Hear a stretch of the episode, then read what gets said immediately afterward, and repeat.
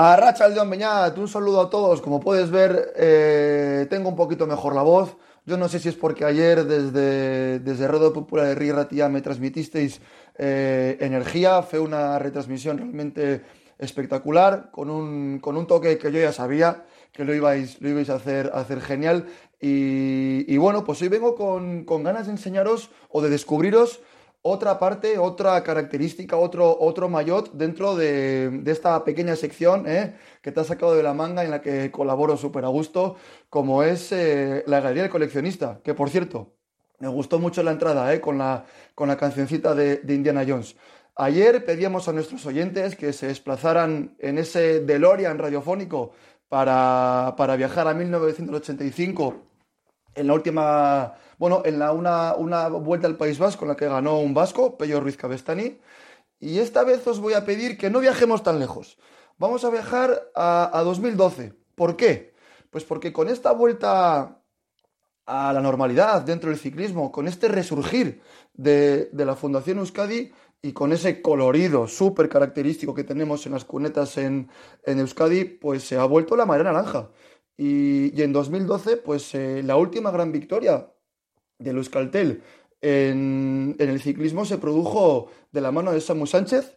Samu Sánchez en 2012 corría en Euskaltel Euskadi y ganó una vuelta al País Vasco. Una vuelta al País Vasco un poquito rara, porque si miramos la clasificación, vemos que gente como Tony Martin hizo, hizo quinto, Chris Horner, ¿eh? Ese, ese humorista que daba pedales, asomaba entre los diez primeros, y luego también tenemos un Basil Kirienka que hizo decimocuarto. Por lo tanto, yo sinceramente no recuerdo muy bien cómo se desarrolló esa, esa, esa, vuelta al País Vasco, pero lo que sí sé es que Samu ganó en última crono por 12 segundos al final, que le valieron para, para liderar la clasificación general.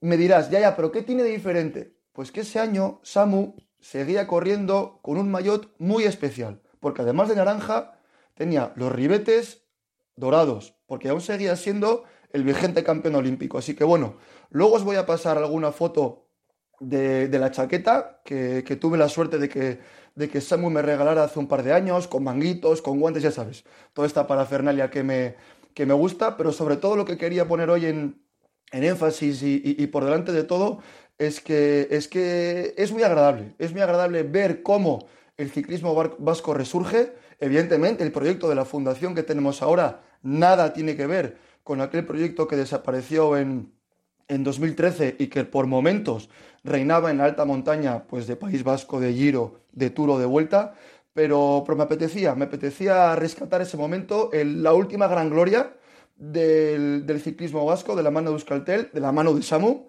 en concreto de Samu Sánchez, y sobre todo ese maillot tan especial que me da la sensación que volver a ver un, maillot dorado o con ribetes dorados o arcoíris eh, con el naranja de fondo nos va a costar mucho.